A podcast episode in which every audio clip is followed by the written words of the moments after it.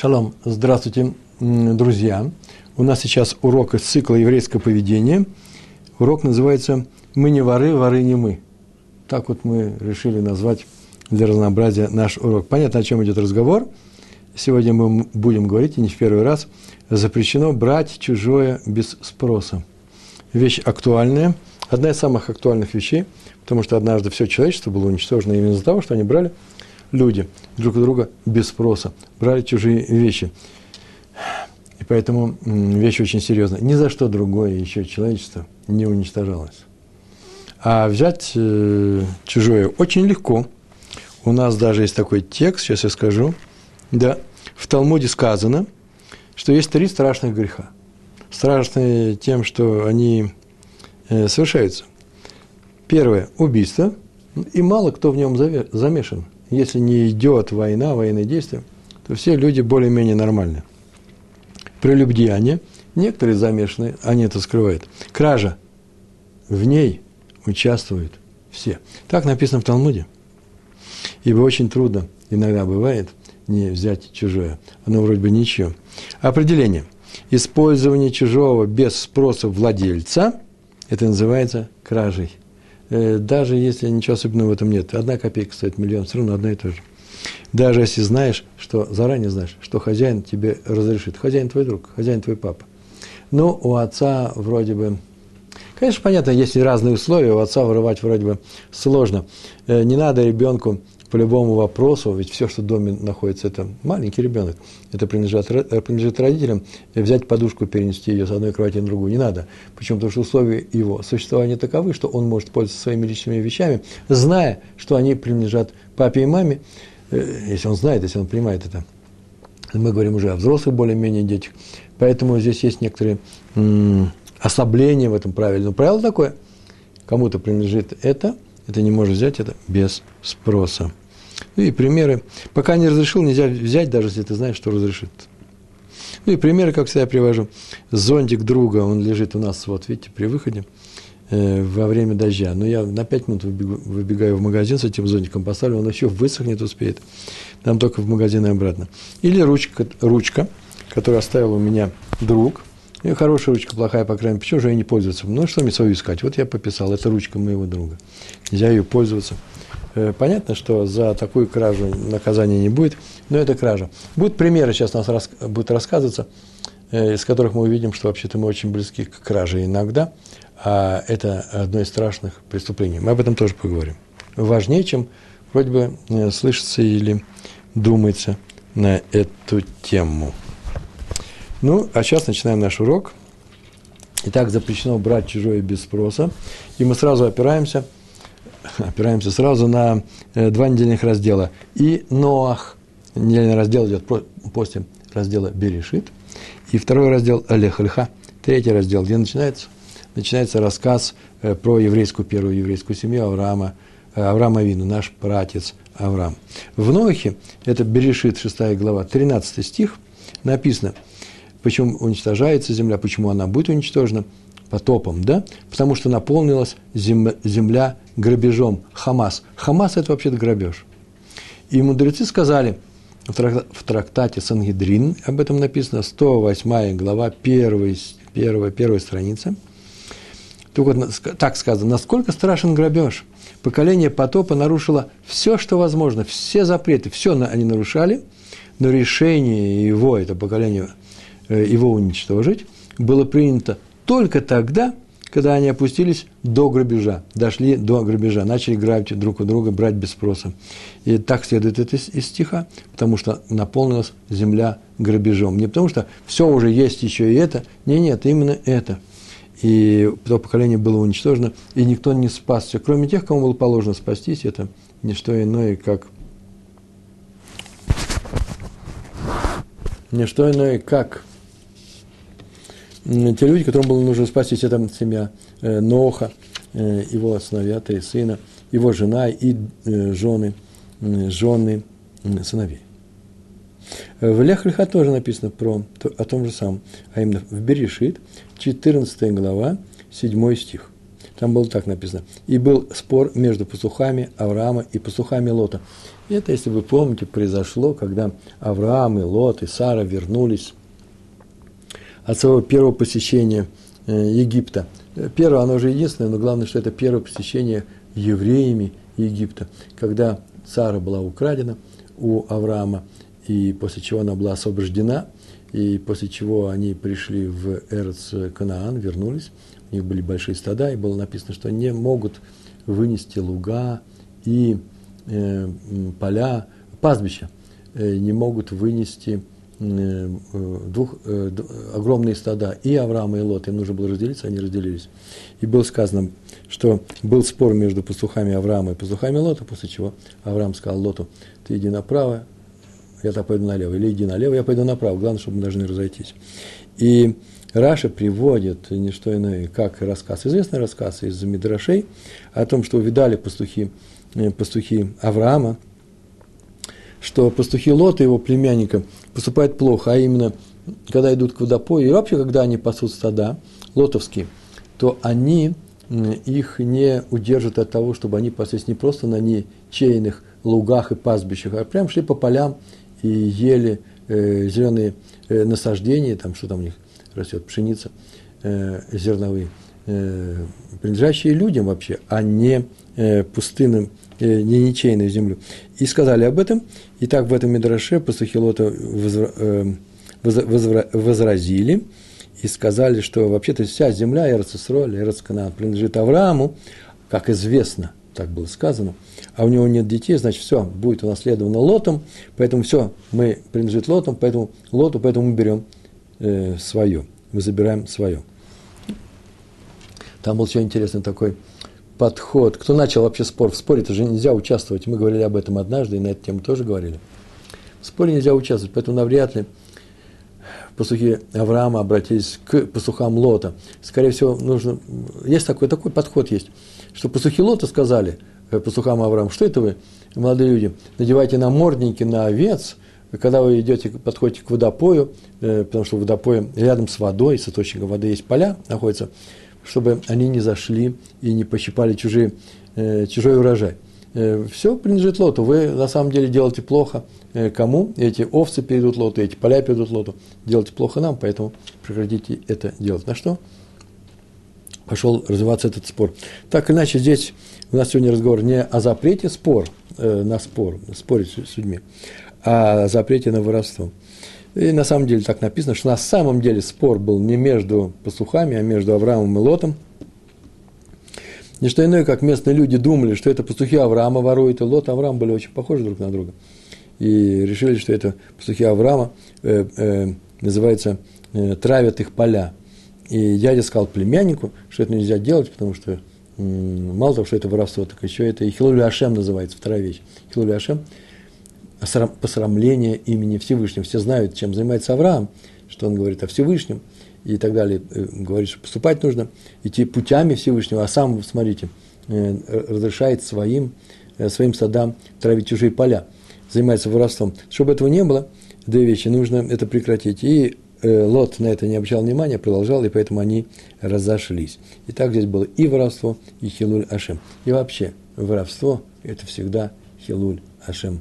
Как только становится известно о том, что кто-то что-то украл, если этот человек, как написано в одном из Амдарши, а этот человек целует филин, э, укутывается в талит и при этом ворует, нет худшего преступления, чем воровство, которое делает этот человек. Почему? Потому что он поносит имя Всевышнего. Всевышний сказал, это нельзя делать. Э, и то же самое Авраам сделал по отношению к Авимелаху. Авимелах это был то же самое, такая же история была, как и с царем, если вы знаете, Египта с фараоном. Берешит 21 глава, чуть дальше, в 25 стих. Там так написано. После всего, что произошло, и Авраам ушел от Авимелаха, и начали рыть колодец, и э, отняли колодец э, рабы, э, не знаю, рабы, работники, слуги Авимелаха и он ему пожаловался, написано, и укорял Авраама Авимелаха по поводу колодца, который украли рабы Авимелаха. И Хофицхайм в своей книге Ховадат, третья часть, он там, там, там так написано. Обратите внимание, написано, который, по поводу колодца, который украли рабы Авимелаха. Не написано, которые украли у меня. Не сказал, просто украли и украли. То есть Авраам защищал не свое добро, это было бы понятно, а он выступил против воровства как такового. Э, и это то, что сказано у нас в Торе про руководителей евреев.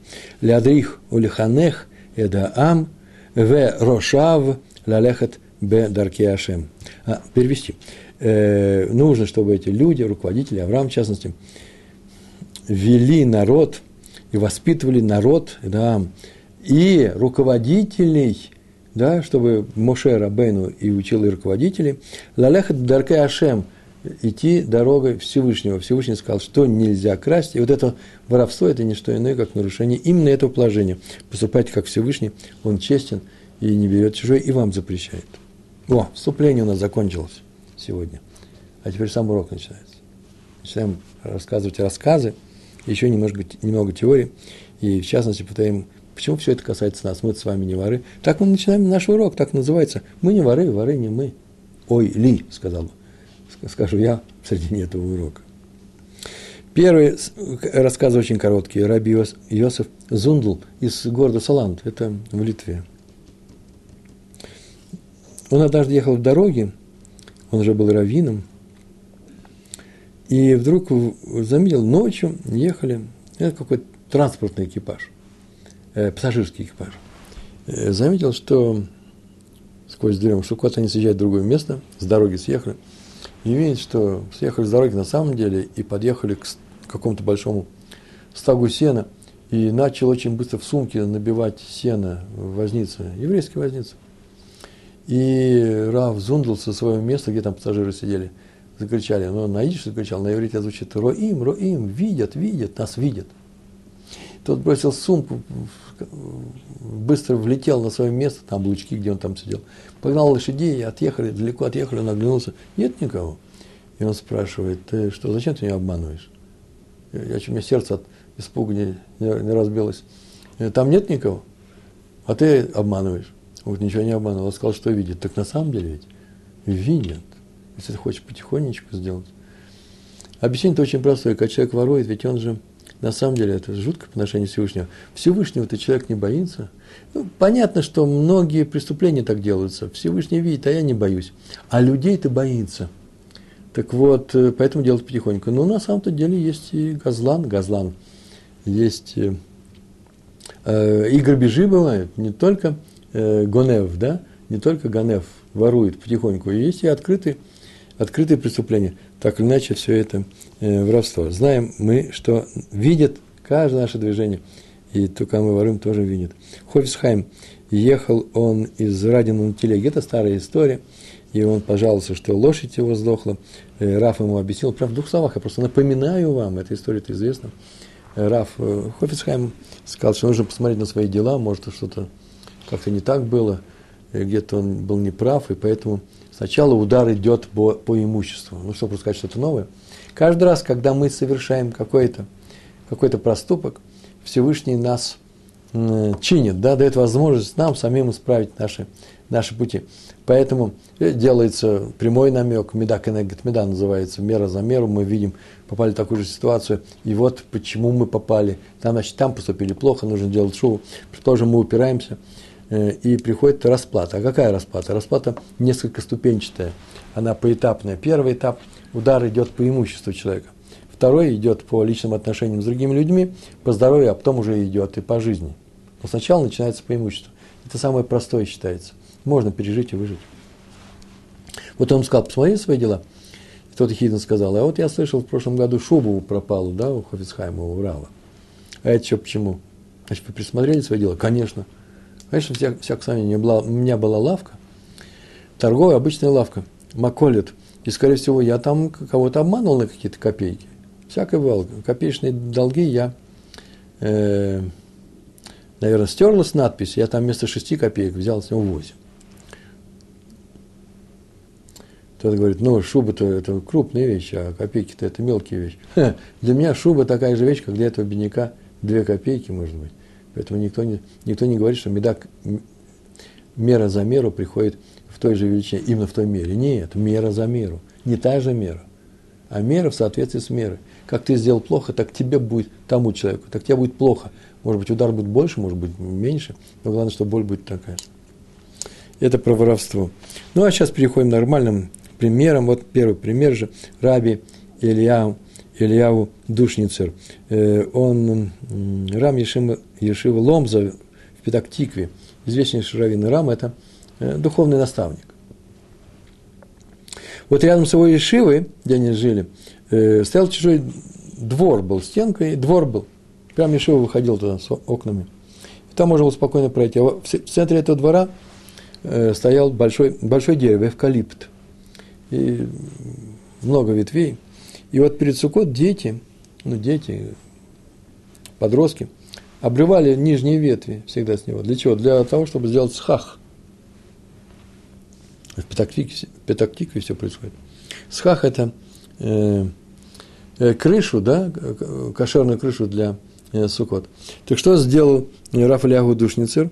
Он пошел, заплатил хозяину этого дерева, этого двора, деньги достаточно большие, чтобы он разрешил срывать всем, кому нужно эти ветки. И он объявил об этом. Это Эвкер сейчас, да, сукот можно срывать. Для чего? Чтобы люди не сидели в запрещенной суке. Что такое запрещенная? Не кошерная сука. Потому что, предположим, ребенок принес и положил хорошую эвкалиптовую ветвь. Где взял? Ну, где-то взял. Все, теперь в этой суке нельзя сидеть. Все, что связано во время сукот с воровной вещью, так в большинстве заповедей, это вне всякого сомнения. Но просто это известно. И лулав должен быть твой, и стенки этой, э, и стенки этой суки, и, главным образом, э, схах, то есть э, крыши его, э, всяких растений должны быть, не, не дай Бог, принадлежать, принадлежать должны только тебе, не дай Бог воровные, только тебе. Никакого сомнения в этом не должно быть. Иначе не засчитывается тебе эта заповедь. Видите, как он спас сразу многих.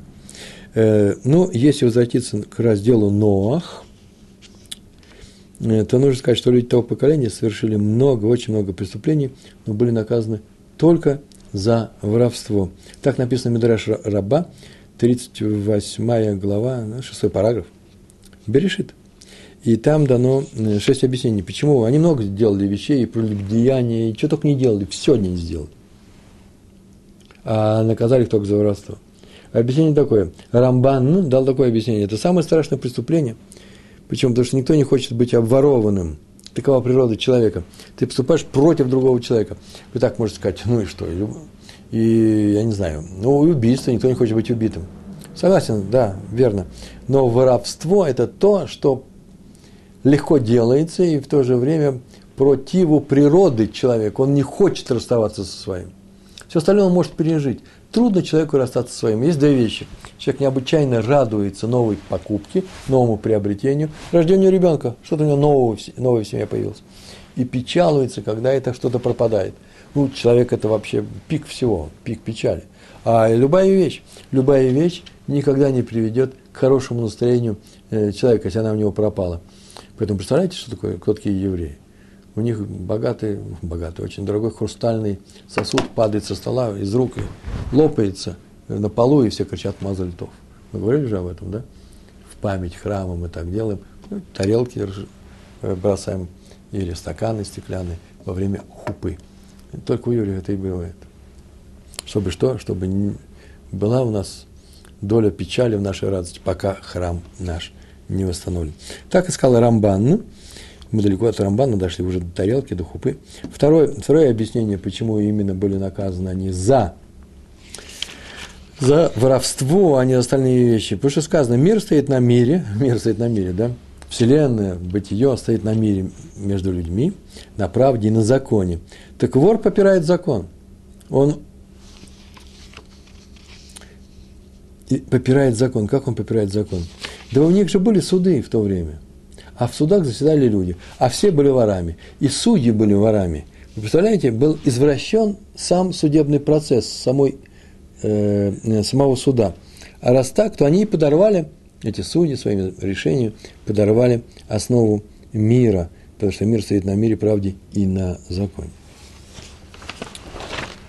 А вот есть еще и третье объяснение. Комментаторы сказали, что сказано, что А, мы уже говорили об этом. Человек наказывается за свои проступки постепенно. Сначала удар идет по мамону. Мамон – это его имущество. Потом по здоровью, потом еще что-то. В конце концов забирается жизнь. Так сказано Мидраш Раба Ваикра. Мидраш Раба на книгу Ваикра. 17 глава, 4 параграф. Так вот, сначала удар идет по мамону. А если он ворованный, его не будет удара по мамону, потому что он же не его. Куда нанести удар? Поэтому сразу забирается жизнь. Вот почему так поступили с этим поколением. Хофицхайм дал другое объяснение. Каждое преступление, каждый поступок, нарушение делает Малаха. Малах э, – губитель. Малах – это ангел. Такой губитель, который будет выступать на суде, когда будет разбираться э, дела данного конкретного человека, и он будет выступать против этого человека. Каждый проступок. Только самый наглый губитель у всех проступков – это у воровства. Воровство, потому что само, само воровство само по себе – это наглость. Украсть чужую вещь, которая не принадлежит тебе, и ты знаешь, что она не принадлежит тебе – это страшная вещь, и поэтому губитель тоже наглый. Какой? какой? Много проступков, предположим, не она сказана. Сделал человек, вот стоят, вот видят проступок, не хочется мне их называть.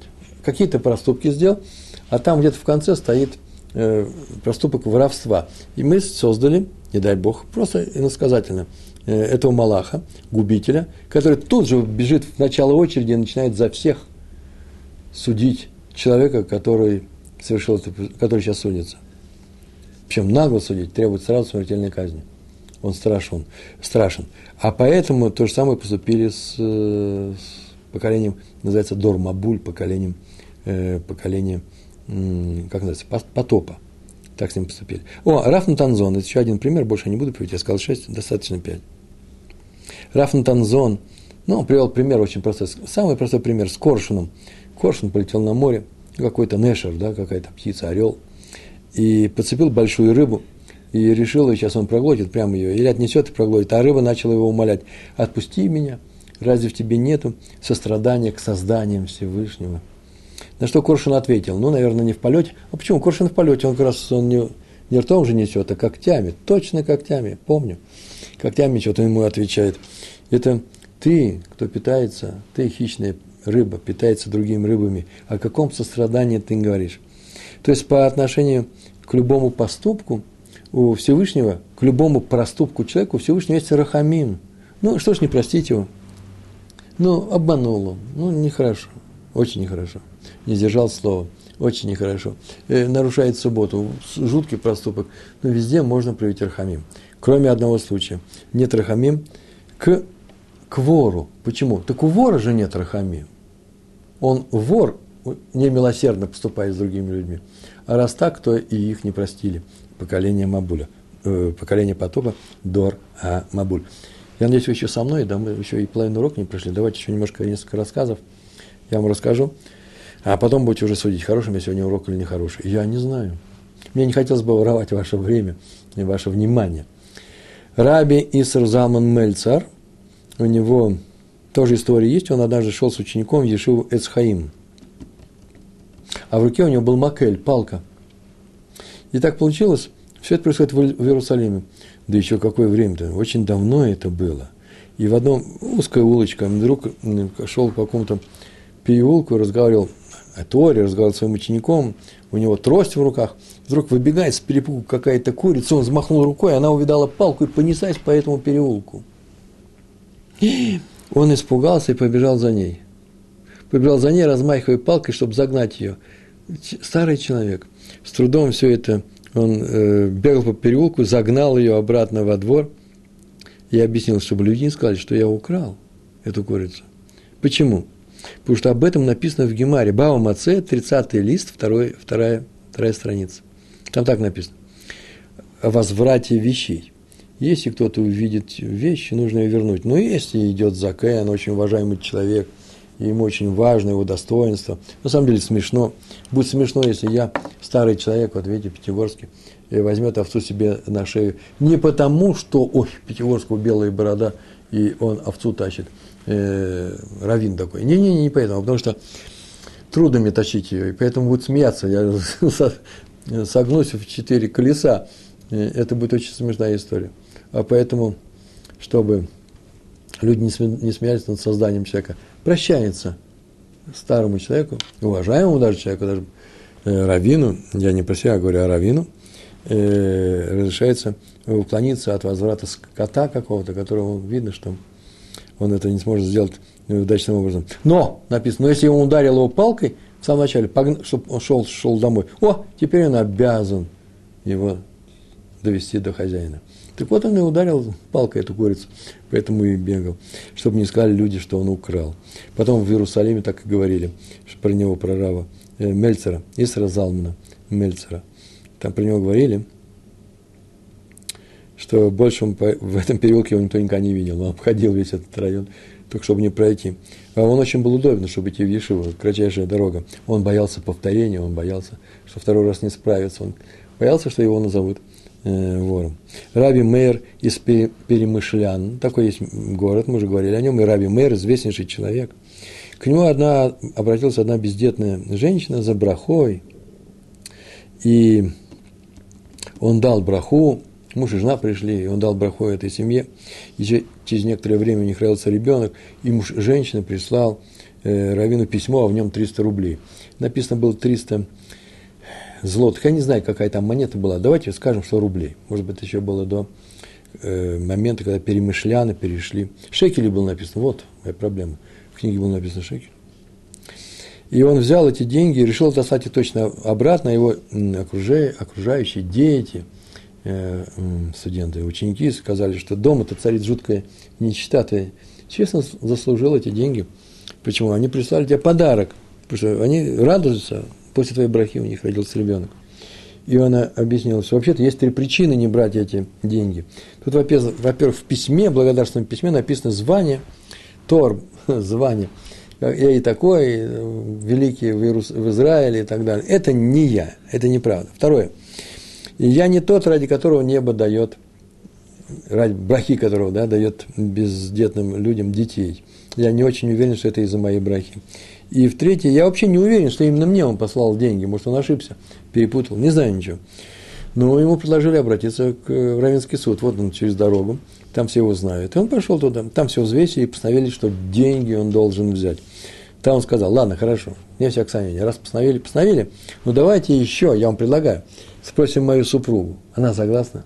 У нее, может быть, новый аргумент есть, который я, я мужчина, я не такой умный, как все женщины, хотя я добавляю от себя. Женщина пришла, ей все это объяснила, она руками всплеснула. Ты же еще ни разу не брал награду за свои равинские постановления. Еще ни разу нам не давали деньги за то, чтобы дать браху. Как это можно брать за это деньги? И она ужасно расстроилась. Нельзя брать. И он говорит, суду нельзя брать. Мне суд согласился с этим аргументом. Ну, да, нельзя брать. Тебе нельзя брать. И ему надо оставить эти деньги обратно. Чтобы не сказали, что он вор. Что он взял незаслуженные деньги. Ну, есть еще, еще у нас, полурока у нас прошло, а мы приближаемся, и у меня тоже полурока прошло. А давайте я еще одну историю расскажу, а потом еще кусочек про нас с вами. Раф, Раби Хаим Каневский. А, ну это простая история. Рассказал про Хазона Иша. Он просто его знал, Хазон Иша был уже старым человеком.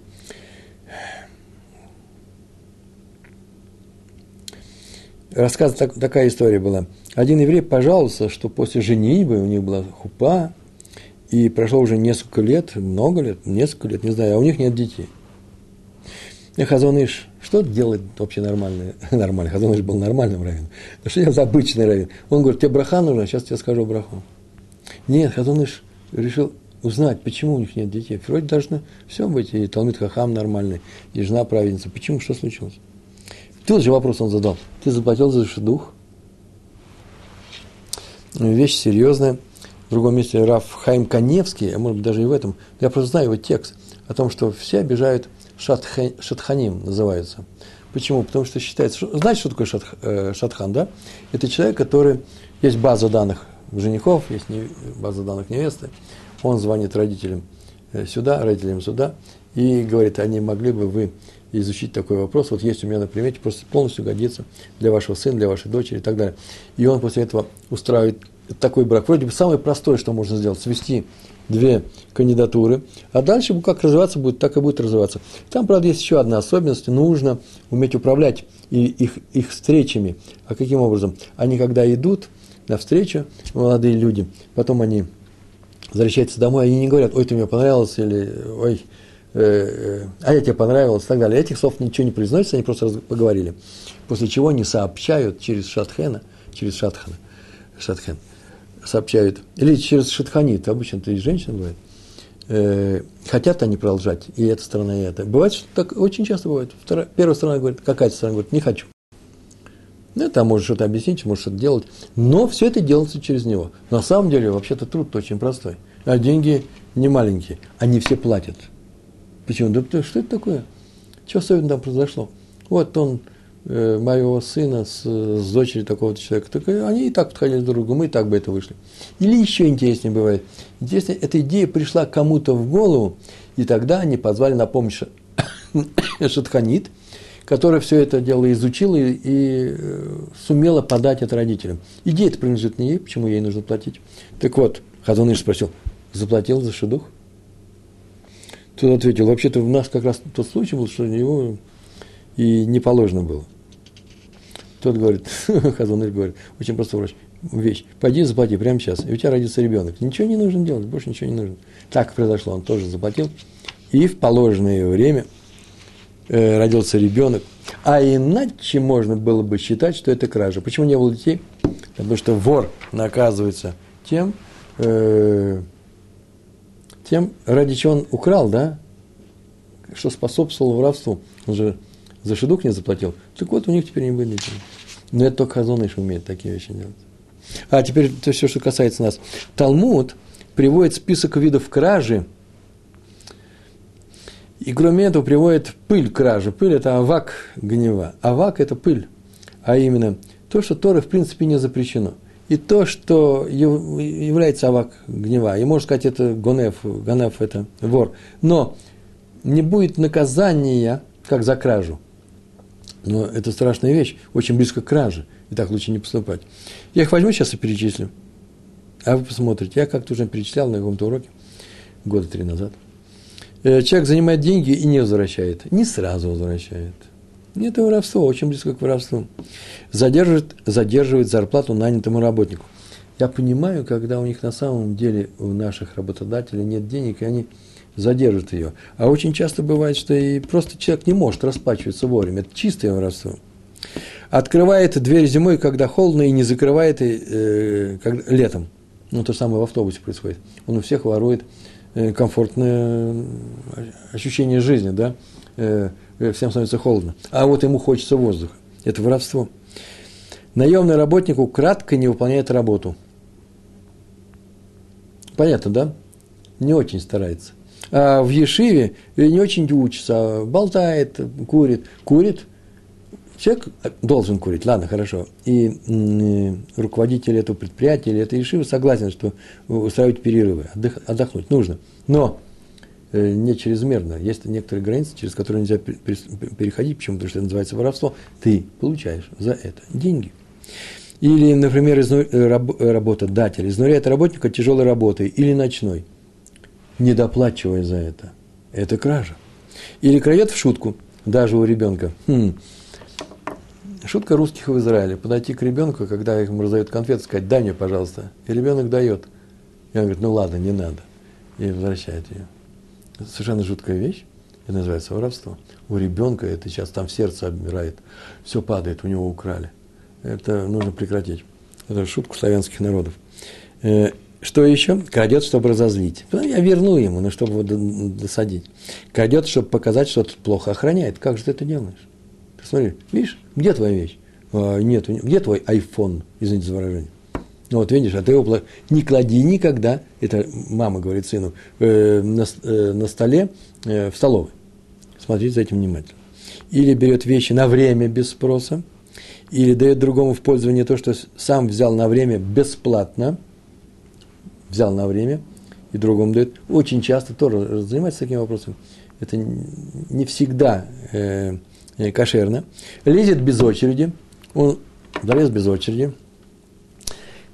12 человек стоит, он залез между первым и вторым, обошел между вторым и третьим, обошел 10, отстоял ровно минуту, у всех украл по минуте. Здесь человек, он украл у человечества э, 10 минут. И больше того, теперь в эту очередь, сколько, в эту очередь, сколько бы, сколько бы кто ни подходил, он все время на, на одного человека отстает. До тех пор, пока очередь не кончится, ну, раз разошлись люди, да, там начинается новый счет. Теперь это, в эту кассу, это математическая задача очень простая, нужно посмотреть, сколько касс, какая скорость и так далее. Но, скорее всего, он, пока в эту очередь стоят люди, он у каждого из этих людей украл ровно минуту. Почему? Потому что они стояли бы на одного человека ближе. Ну, представляете, эта задача, она такая простая. Крадет сон у других. Я сказал детям, своим ученикам э, в школе, они так обрадовались, теперь Равровного, Равровного не будете трогать, нас докам спим на уроке. Нет, нет, там-то я буду трогать. Хотя обидно, конечно, бывает, что человек так крепко спит на моем уроке. Ну, что ж теперь делать? Плохой урок. Крадет уважение у другого, то есть разговаривает с, с, уничтожай, с унижающей интонацией и все это видят, это называется, крадет уважение у этого другого в глаза других людей. Не отвечает на шалом другого человека. Ему говорят, здравствуйте. А он не говорит ничего. Это называется кража. В Талмуде отмечено. И тот, кто пользуется предметами этого мира без благословения. Без, без брахи. Такой считается, про такого говорят, что он украл у Всевышнего и у евреев. Кого украл? Благословение, которые могли бы сказать на это браху, а он что? Не благословляет. На это Амен они могли бы ему сказать. А он не сказал это брахи. Это написано в Брахот, 35-й лист, вторая страница. Это у нас был про нас с вами. А, сегодня я видел. Подъезжает машина. Ничего, я придумываю этот пример, я не хочу сказать плохо про евреев. Предположим, вы идете по улице, вдруг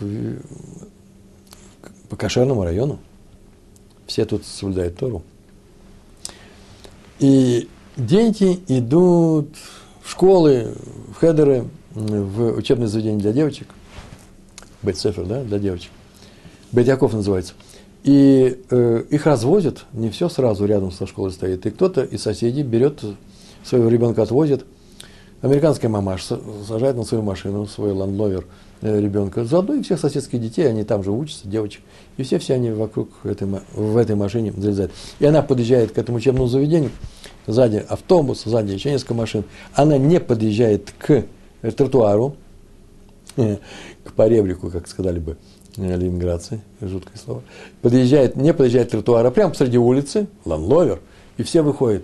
И это делается медленно. Вот эта женщина украла у этого шофера, у пассажиров этого, э, э, этого автобуса по минуте. Сколько он тут стоит? Пять минут, три минуты. Это называется кража. Но она не знает, поэтому ее судить не будем. Ладно, хорошо. Еще один пример. Бет Талмуд э, в городе Келам в Литве был известный Бет Мидрш, можно сказать. Ну, ну, как называется? Там, где люди учатся, не обязательно синагога. Там и кололи, там и шивы, там все. Называется Бет Талмуд. И вот один еврей, который был, был гостевал в этом городе Келам, он приехал туда через много-много лет позже. Приехал туда, пошел, и вдруг в передней обнаружил свою трость, которую он забыл здесь много лет назад. Как она стояла в углу, там было написано «висела». Трость такая тросточка красивая, дорогая вещь бывает иногда. Все там бамбук, красное дерево, сандал, кожаный или еще что-нибудь, э, рукоятка и кожаный э, петелечка такая, которую вешали, не только ставили, или в специальное заведение, э, специальный такой приборчик там с дырочками – как в Англии, или просто в угол, как в России, а в Литве на крючочек вешали. Висит его трость много лет. Никому в голову не пришло трогать, сдвинуть, еще что-нибудь с ней сделать. Такой город Келом был. Такая же история там произошла с серебряной монетой. Серебряная монета, это сейчас, может, ничего не стоит. Серебро всегда все стоило. Это деньги. И один человек нашел там свою монету на подоконнике в том же месте через добрый десяток лет – как она лежала, так и лежала. Все подходили ее видеть, она блестит, подоконник, солнце. Никто до нее даже не дотронулся. Тут вообще убираются и пыль собирают. Пыль-то нету. Значит, кто собирает пыль, поднимает ее, вытирает, кладет на место. Не мое. Кто захочет. Э, Кто захочет, кто возьмет. Называется, хозяин придет и заберет ее. Мы не берем чужие.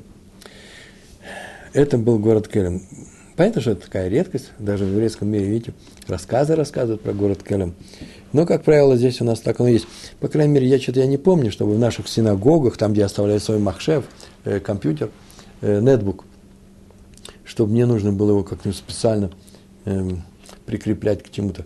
Но это в наших районах. Может быть, в центре города мне пришлось бы какому-нибудь или прикрепить, или убрать, или попросить, когда я отхожу на секунду, чтобы посмотреть за этим – но ничего у нас никогда не случалось. А уже если тфилин, да, дорогие вещи, 500 долларов, это минимум, так они же во время утренней молитвы лежат где угодно. И коробочки от тфилин, и талиты. Может, могут положить, оставить полный набор, сет, и тфилин, и талит. Никому в голову не приходит взять это. Если взяли, я, я вас уверяю, случайно взяли, еще вернут. Только нужно будет систему возвращения – э, продумать, как это сделать. Поэтому отписывайте все. Не для того, чтобы вору было стыдно, когда он смотрит на вашу фамилию, да, а для того, чтобы человек, который нечаянно это взял, свое оставив, э, знал, э, кому обратиться, по какому телефону. В Радине, город Радин, во время дождей на улице клали доски. Слово было специальное, как-то в Архангельске мне рассказывали это слово, как называется. И по этим доскам ходили. Грязь, лужи, Радин – Российская империя. А Хофицхайм по ним старался не ходить. И он говорил, что есть подозрение, что они взяты без спроса э, хозяев, ну, из заборов, из сараев. Когда дождь пошел, ему сказали, да нет же, многие же ходят, так что вообще-то узаконено их использование здесь. Польза же большая. А он сказал, так об этом прямо написано в Талмуде. Э, трактат Ирувим. Не все его изучают, но нужно знать. 53 лист, вторая страница. Там так было сказано. Ховисхайм об этом сказал рассказывал раби Яшуа бин Ханания. Бен Ханани. Однажды я шел по дороге, и которая вдруг шла-шла, и вдруг пошла через какое-то поле, а потом вышла снова на ровное место и пошла дальше. Я иду через поле, а девочка стоит на краю поля и говорит мне, Раби, это чужое поле. А я говорю, но ведь тут пробита дорога, ковшу, э, дерах, тут все ходят. Она сказала, так ее пробили такие же воры, как ты.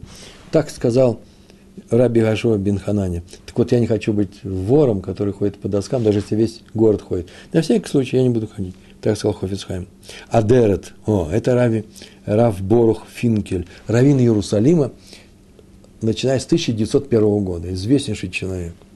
Так он часто выполнял общественную работу за свой счет. Так он, он был руководителем, раввин города, он чинил эруф. Вы знаете, что такое эруф, да? это столбы вдоль города и такие указатели, проволока, веревки, э, что дальше уже во время субботы, во время субботы нельзя выходить за эту территорию, потому что будет нарушение. Ну, можно выйти в какое-то расстояние, можно, но нельзя ничего вынести. Вообще ничего. Ни очки, ни спички. Спички, ничего не бывает. Какая в субботу спички? Ну, что бывает? Талит, платок носовой. Нельзя ничего нельзя вынести. И поэтому указан этот эров. Закон эрова вы знаете – можете узнать. Так он чинил его за свой счет. Его спросили, почему? Он сказал, мудрецы сказали, Рубан ба Гезель. Большинство людей ворует. Помните, мы с этого начали? Убивает мало кто. Прелюбдяне, ну, бывает, но редко. А воруют почти все, рубанно. Многие воруют. Ну, пусть даже неосознанно, не обращая внимания. Так вот, поэтому, сказал Рав Борух Финкер, каждый должен опасаться, что он тоже входит в это множество. Может быть, он нечаянно что-то взял. А с другой стороны сказано, что человек, если украл, должен вернуть. А если он не знает, у кого он украл, если мы добавим, а если он не знает, что он вообще украл, что возвращать, кому возвращать? Так вот, если человек украл и не знает, у кого украл, пусть отдаст всей общине для рабим. Вот я и отдаю. Эруф за мой счет, чтобы я остался чистым э, с этой точки зрения. Еще раз Раби Ли, э, Лиягу Душницер, э, Ешева Ломза в Петактикве в Тактикме. А Ломза, на самом деле, это место в Литве, город в Литве, откуда он и приехал, и сделал эту Ишиву, Ломза. К нему пришел человек получить одну браху. Браху, он уезжает далеко, в Польшу он уезжает с Петактикмы. И поэтому вернется, конечно, но ему нужна браха на дорогу. И тот ему эту браху дал, а он спросил, ты поедешь в Польшу? Ой, в Польшу. Не едешь ли ты через Ломжу? Или Ломза некоторые. Здесь говорят Ломза. Ну, Ломжа на самом деле. Тот ответил, да, могу, еду. То сказал, так сказал Равин, Ты там, слушай, зайди, там известный книжный магазин, такой-такой, там хозяйка этого магазина. Дело в том, что я у нее передаю вот эти маленькие деньги. Дело в том, что я взял у нее несколько книг по списку, и список остался у меня. Я потом, пока уехал оттуда, посмотрел по списку, а там стоит маленькая цена на одну из книг, она должна стоить больше. И поэтому это ошибка, и поэтому передает эту разницу в этой цене. Тот взял деньги и уехал. А когда он вернулся, он зашел к Раву, все рассказал, а потом сказал, да, и был еще у этой женщины, у этой хозяйки этого магазина, но она отказалась брать деньги. Сказала, что ошибки нету. И еще она просила э, передать Раву, чтобы он перестал пересылать к ней людей, потому что я уже был четвертый. Вот как он боялся. Чего? Остаться должником, остаться вором. Но особенно нужно опасаться воровства, когда воруются у многих. Раби Лезер, папа, Пели Йоец, книга такая называется, Пели Йоец, пишет, что э, оно страшно, это нарушение, когда у многих воруют, тем, что нужно вернуть-то каждому, а ты не знаешь, у кого украл, у многих. Например, кто-то украл кассу, или задержал выплату всем, или украл книгу в библиотеке, пользуются-то многие, украл сдаку в синагоге, не дай бог. Раф Ицхак Зельберштейн рассказывал, что он видел, как Раф Яков Исроэль Каневский, Стайплер, да, шел в Ешиву по улице, улица Раби в Нейбраке, она основная, центральная, в Нейбраке. И он должен был пойти в Ешиву, которая находится на параллельной улице, и он пошел по этой улице, дошел до переулка, потом повернул снова в обратном направлении и пошел параллельно э, в эту Ешиву. Когда здесь почти в каждом дворе есть проходной, проходной двор, можно пройти. Он говорит, по закону нельзя проходить через чужую территорию, и поэтому не собирается, иначе скажут, что ворует. Ему сказали, да они рады будут. Он сказал, знать, что не знаю. Может быть, они не будут рады. Но ведь нужно так спросить. Пришел человек и сказал, ходите через мой двор, раби. Он сказал, я не могу. Опроси, пожалуйста, всех-всех людей в твоем доме. Это же трудно сделать, а поэтому не надо. Он очень боялся. Раби Эльханан Вассерман. Э, к нему пришел ученик, чтобы купить его книгу. Книга называется «Ковец э, Гаород». «Ковец Гаород» э, собрание замечаний, сборник замечаний. Тот дал ему книгу, и Рава Серман, и тот ему дает деньги, нет, нет, он говорит, денег мне не нужно, я с учеников не беру. А тот говорит, а я не беру подарки. Сунаматанот ихе. Помните, да, такое выражение? Нужно ненавидеть подарки. И не бери подарки, если нет большой нужды. Э, возьми, как, как сдаку, если тебе нужно, но подарки старайся не брать. Старайся давать, но не бери. И тот все равно настаивал, что денег он не берет, он сказал, ну, вообще-то это тяжелая работа. Почему? Если я даю подарок, то не надо проверять всю книгу. Какая есть, такая есть подарок. А если я ее продаю, то должен проверить каждую страницу. Не дай бог, там что-то не отпечаталось. Тфус называется, да? Какая-то ошибка произошла. И поэтому делать нечего. Он вздохнул и начал проверять эту книгу, каждую страницу, после чего взял у него деньги. На Роша один ученик из Ешивы взял у другого Махзор – а, уч, учитель заметил, старый человек был, заметил сказал ему, скажи, пожалуйста, ты э, этот Махзор попросил, я вижу, со стола взял, у того еще есть. Вот ты попросил, он говорит, ну, ничего страшного. Махзор, он принадлежит всему народу. Он говорит, нет, этот Махзор принадлежит этому человеку, он деньги заплатил. Поэтому это гезель, воровство. Но самое страшное не это, что ты украл. Есть еще страшнее. Те молитвы, которые ты успел прочитать, наружу по этому Махзору, ни одна из них не засчитывается. Поэтому принеси свой магзор, достань свой магзор, и э, э, этот верни обратно, а те молитвы, которые ты уже прочитал, тебе придется повторить. Интересное замечание. Ну и еще есть несколько вещей, я их сейчас вам расскажу. Истории есть. М-м. Про раби Бейра Лейбовица, э, Рош Ешива, руководитель Ешивы Каменец. О нем рассказал его зять. Раби Муше Бернштейн. С его слов написано все это. Однажды он пришел к, к своему тестю и видел его, что он расстроенный, необычайно. В чем дело? Тот сказал, что я нашел у себя дома книгу с печатью синагоги города Кременчук. Он там был раввином. И когда большевики, наверное, да, кто там, э, э, взял власть красный, э, он оттуда бежал.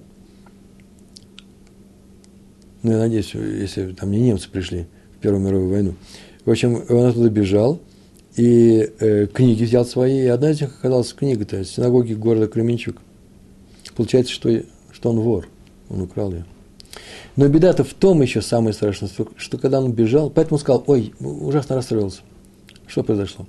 Один гет, в котором я участвовал в суде, Гет написали. Гет – это, вы знаете, документ, да, разводной лист между мужем и женой. Муж пишет его, дает женщине. Все это делается в присутствии судьи, после чего она свободна и может выходить замуж. Если сейчас сделать посульным этот гет, не кошерным, то она остается его женой.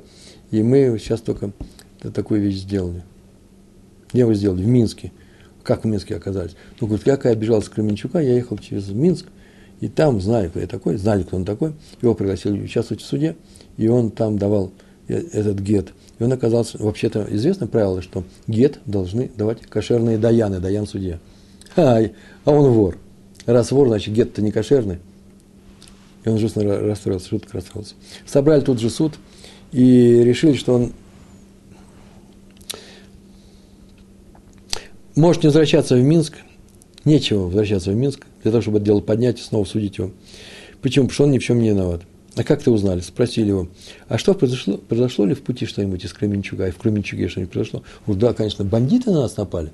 У меня вообще-то с ножом к телу, нож приставили к телу, хотели меня убить. Спаслись просто чудом, спаслись чудом. Шма уже кричали. Я веду и дал. Такой полный веду, потому что я понимаю, после этого события, что оно не случайно пришло. Это мои слова, все это я описываю, что там произошло на самом деле. Ввиду и он сделал, сделал полную-полную тшу, что из-за чего-то пришла вот эта смертельная опасность. Поэтому все, что он сделал плохого, э, он от этого отказывается. А, сказали, раз так, то ты уже не был вором. Ты же виду сделал. И ты поэтому чист. Но книгу надо вернуть. А как вернуть книгу? Советская Россия закрыта. Значит, книгу можно не возвращать. Почему? Потому что нет такой возврата. И синагоги, наверное, скорее всего, такой нет. И вернешь как-нибудь другой, другим образом. Общине, какой-то общине что-то сделаешь. Так постановили. Так, видите, он человек расстраивался. Ну, есть еще некоторые истории о Ризале. Не знаю, успели ли рассказать. Давайте о Ризале я не буду вам рассказывать, потому что она э, такая мистическая. Все, что связано с Аризалем, мистическое. Талмит Хахам пришел к нему и сказал, я хочу письмо получить о младца. А молодца, это значит, как это рекомендательное письмо. Хочу уехать в другой город, попытаться там учить Тору. А то он сказал, знаешь что, Аризаль ему сказал, езжай вот именно в такой-то город, там тебя ждет свадьба. Слушай, тебе уже немало лет, а ты еще никак не женишься. И он поехал в тот город, там один богатый человек, увидал, какой он мудрый человек, выдал за него свою дочь, дал большую недунье. Недунье – это, значит, э, наследство, да, приданное. Но через три месяца жена умерла. И Иудес получил большое наследство э, от, э, со стороны жены, вернулся в свои, в свои края, рассказал об этом Аризалю. Тот сказал, что ну, знаешь, что твоя жена в прошлом Гилгуле была мужчиной. Гилгуль – это перерождение душ. Мужчиной была. И более того, ты был с ним знаком в юности, с этим, с этим мужчиной, юноша, и он взял твои деньги большие и не отдал, поэтому он умер, для чего, чтобы родиться и чтобы стать э, женщиной. Так он с собой расплатился. Он тебе прислуживал, да еще и обогатил тебя. Я бы эту историю вам бы и не рассказывал. Если бы что, Алексей из России, из Западной Сибири. Информацию тоже можно украсть. Спасибо заранее. Э, э, спасибо, наверное, за ответ, да, а не за информацию. Знаете, что информацию можно украсть. Обычно это одно из видов воровства. Э, пять шекелей лежали на сиденье в автобусе – если отдать эти деньги как зака, для этого не... Пять шекелей нашли в автобусе. Это не воровство. Почему пять шекелей? На них нету симана никакого. Можете взять. Это называется находка. Э, в одном доме живут люди. Крыша стала протекать. Один из, э, отказался платить равную долю. Как на, какое название для этого? Раз он отказывается, там есть у вас ВАД, как называется, совет жильцов – его можно присудить. Если он отказывается, отказывается, можно пойти в Равинский суд. Если это не Равинский суд, ранний евреев, я здесь ничего не говорю. Э, сделай работу, работодатель отказывается платить, если забрать у него вещи его присутствии. Нельзя так поступить, это будет воровство. Вы понимаете, да, он ему не платит, он его что-нибудь возьмет и украдет. Но есть такой способ очень интересный. Он украл, кто-то вызывает в Равинский суд, кто-то ему говорит, вот я, да, я украл, я его возвращаю. А теперь присудите заодно уже – Именно тот суд. А до этого он не хотел идти в суд. Не хотел идти, поэтому он украл. Но это очень опасный случай. Почему? Это самое настоящее воровство. Э, пришли на урок, взяли стаканчик воды без спросу. Жарко. Стаканчик воды чей-то? Если чей-то, то воровство. Ой, это история. Давайте я вам расскажу историю. Осталось у нас 5 минут ровно, правильно, да? Ария, 5 минут есть у нас? Я расскажу историю. Я написал про это. В двух словах, потому что нет времени, много – называется жадность. лежит перед нами пирог. Посмотрите в блоге Толдот, Толдот, там я написал, называется «Большой кусок». Лежит перед нами пирог, и всем хватит по куску, а один из них очень большой. Взять это или не взять? Так вот, можно брать. Твоя жизнь дороже, твоя жизнь ближе, да? Хаеха, э, э, да, э, э, ближе тебя они. Кадмот, как называется? Э, раньше. Забудь о своей жизни раньше. Но, а уже если пикух нефиш, если вообще смертельный случай, то э, разговора даже нет. Но здесь разговор идет о том, что можно же ведь и не взять большой кусок, можно взять маленький. Есть люди, которые всегда предпочитают взять большой, э, э, большой кусок. Очень много у меня примеров из личной жизни есть. Просто чисто таких описательных, э, как люди некоторые поступают. Есть такое, такое в характере человека есть. Не будьте такими людьми, но не осуждайте других, так они сделаны. Так вот, пирог – Рассказывается история о том, что написано в Талмуде про Абая. Абай был Коэном. Коэн – это такой человек, которого нет своего поля, и он берет что? Э, определенные части урожая э, других евреев. Имеет право. И другие евреи не имеют права кушать, э, использовать свой урожай, пока они не отделят для Коэна. И для, для нищих, для бедных, там много чего есть отделений, но для Коэна нужно отделить. Это первое, что есть, трума. И он никогда не ходил, не брал. Его спросили, почему ты не берешь? Нищий, бедный Абай, это оппонент Ровы.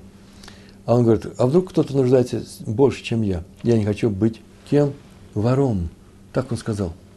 И на эту тему есть два объяснения. Тософот и Раши. Тософот сказали, что если ты знаешь, что кто-то нуждается больше, не бери.